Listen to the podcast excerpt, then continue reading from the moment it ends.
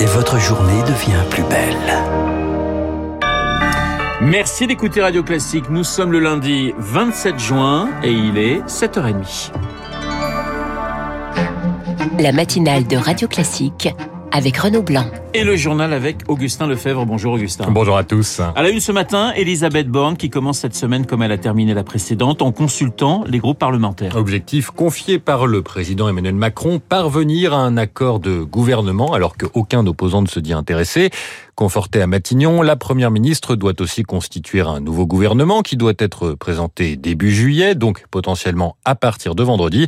Tout cela doit constituer une feuille de route à présenter à Emmanuel Macron en fin de semaine, mais la tâche s'annonce compliquée, Victor Fort. Sa mission, sonder encore les groupes parlementaires qui acceptent la main tendue et seraient prêts à être représentés dans un prochain gouvernement. Emmanuel Macron a exclu le RN et LFI dans cette potentielle coalition, mais les autres Elisabeth Borne reprend donc le travail commencé par le président et elle va tenir les comptes. D'abord, le 5 juillet, date du discours de politique générale actuellement en suspens. Qui parmi les groupes politiques serait prêt à voter la confiance? Qui contre? Qui s'abstient?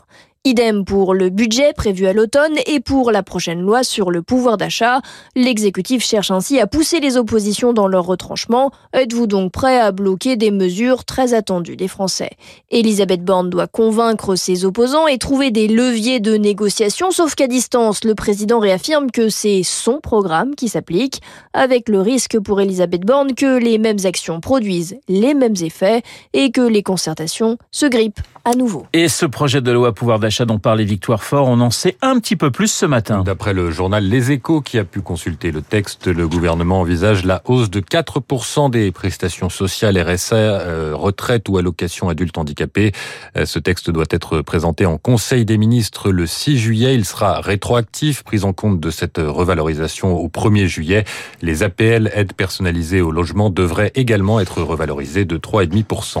Augustin, autre mesure pour lutter contre l'inflation des prix du logement, un bouclier loyer. Soit le plafonnement pendant un an de la hausse des loyers à 3,5%, 2% de moins que la hausse de l'indice de référence anticipé jusqu'ici. Le Conseil national de l'habitat doit rendre son avis sur cette mesure en début d'après-midi. Cette mesure serait ensuite euh, inscrite dans le projet de loi de finances rectificative, donc potentiellement amendée par l'opposition. En l'état, c'est une insuffisant pour Michel Fréchet, président de la Confédération générale du logement c'est de l'égoïsme. Ça ne m'étonne pas de la part de Bercy, c'est-à-dire de gens qui ont des niveaux de salaire extrêmement importants et qui n'ont pas l'air de se rendre compte que nombre de familles actuellement dans notre pays sont en souffrance suite à l'augmentation dans de nombreux domaines des prix. Ces gens ne comprennent pas que 1%, 2%, 3% d'augmentation pour euh, ces familles, c'est quelque chose d'insupportable. On risque de voir une forte augmentation des impayés de loyer qui risque de se traduire également par une augmentation des expulsions. Michel Fréchet, président de la Confédération du Général du Logement, répondait à Martin Zuber. Vous écoutez Radio Classique, il est 7h33. Les chauffeurs routiers en grève aujourd'hui, ils réclament des hausses de salaire. Pas de perturbations attendues si vous prenez la route ce matin. Les chauffeurs bloquent des sites industriels, une hausse des salaires nécessaires pour faire face à l'inflation, selon l'intersyndicale, mais aussi pour attirer, alors que le secteur manque d'environ 50 000 chauffeurs. Avec les conditions actuelles, impossible d'embaucher, estime Patrice, chauffeur en Bretagne. Il est en grève aujourd'hui. Bah, moi, je suis à 41 heures semaine. Je démarre à 4h30 du matin. Mon salaire, bah, je gagne 1900 euros net par mois pour 30 ans d'ancienneté. Frais de route inclus. C'est des frais que nous, on a engagés. Donc, sur les 1900, il faut tirer au moins, euh, je sais pas, un peu plus de 200 euros. Quoi. Bah, vu le métier que c'est, les responsabilités que c'est, c'est... Euh, c'est compliqué quoi. Et j'ai 30 km pour aller de chez moi euh, au travail. Donc vu euh, la hausse du prix de gasoil, bah, c'est dramatique parce que on va dire qu'une partie de paye déjà tous les mois euh, par rien dans le gasoil.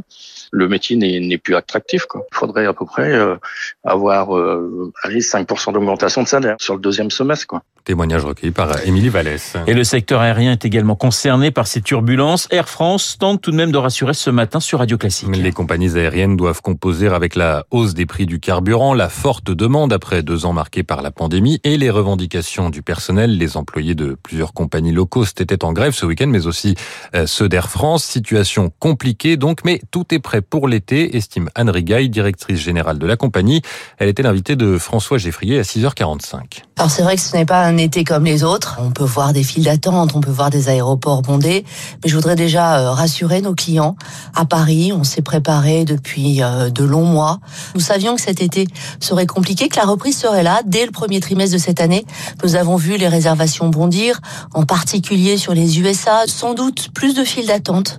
Sur un long courrier par exemple, il faut venir trois heures avant, se préparer effectivement à attendre un peu plus, mais je dirais que la situation est maîtrisée dans nos aéroports. Entretien retrouvé en intégralité sur radioclassique.fr. En bref, dernière occasion de s'exprimer pour les accusés au procès des attentats du 13 novembre. Ils sont 14 présents devant la cour d'assises spéciale de Paris. Certains sont restés mutiques depuis le début du procès en septembre. Les juges entameront ensuite leur délibéré. Verdict attendu mercredi soir. Deuxième jour du G7 en Allemagne, le président ukrainien Volodymyr Zelensky doit intervenir pour demander plus d'aide. Hier, les puissances du groupe des sept ont décrété un embargo sur l'or russe. Cet embargo tient sur le russe, on en reparlera dans les spécialistes avec François Geffrier. On termine, Augustin, ce journal avec l'histoire d'une redécouverte médicale qui redonne espoir aux patients immunodéprimés. Et cet espoir s'appelle la fumagiline, un antiparasitaire utilisé depuis les années 50, mais difficile et donc cher à produire à tel point que la production mondiale avait cessé et que les stocks étaient épuisés. En 2020, ce médicament était le seul capable de guérir un patient des hospices civils de Lyon. Rémi Pfister, la pharmacie des HCL, s'est alors lancée dans une tracte qui pourrait aboutir à la relance de la production. Tout commence il y a deux ans. Après une grève de foie, un adolescent souffre de diarrhée très sévère. La biologiste Meja Rabodoniriba découvre alors la présence d'un champignon mortel pour un patient immunodéprimé. Pour en venir à bout, un seul médicament existe, un antiparasitaire, la fumagiline. Problème lorsque le docteur Radoboniriba appelle la pharmacie hospitalière, les stocks sont épuisés. Ça m'a vraiment réellement bouleversé parce que ça m'a ramené 25 ans en arrière, à l'époque où on n'avait pas de traitement contre cette infection pour les patients VIH qui en mouraient. Donc, j'ai vraiment craint pour la vie de ce jeune patient. On a appelé les pharmacies de tous les hôpitaux. Il n'y en avait plus. Seule solution alors, chercher le principe actif à travers le monde et produire le médicament directement à l'hôpital.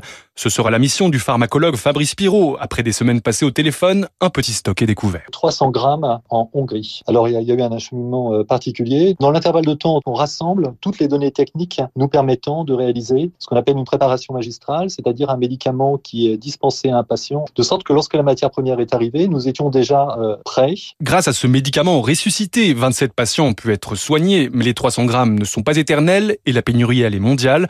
Mais très bonne nouvelle, l'équipe lyonnaise est actuellement en discussion avec une start-up française capable de produire la molécule. Récit de Rémi Pfister et cette équipe doit réunir environ 1 million d'euros de financement public ou privé pour pérenniser ce projet. Un appel a été lancé la semaine dernière. Merci Augustin, Augustin Lefebvre pour le journal de 7h30 et que nous retrouverons eh bien, à 8h30 pour un prochain point d'actualité. Si vous découvrez euh, la croix à la une, eh bien, ce titre, avortement, deux Amériques face à face, eh bien, ces deux Amériques face à face, on va en parler dans un instant dans les spécialistes avec Jean-Éric Branagh.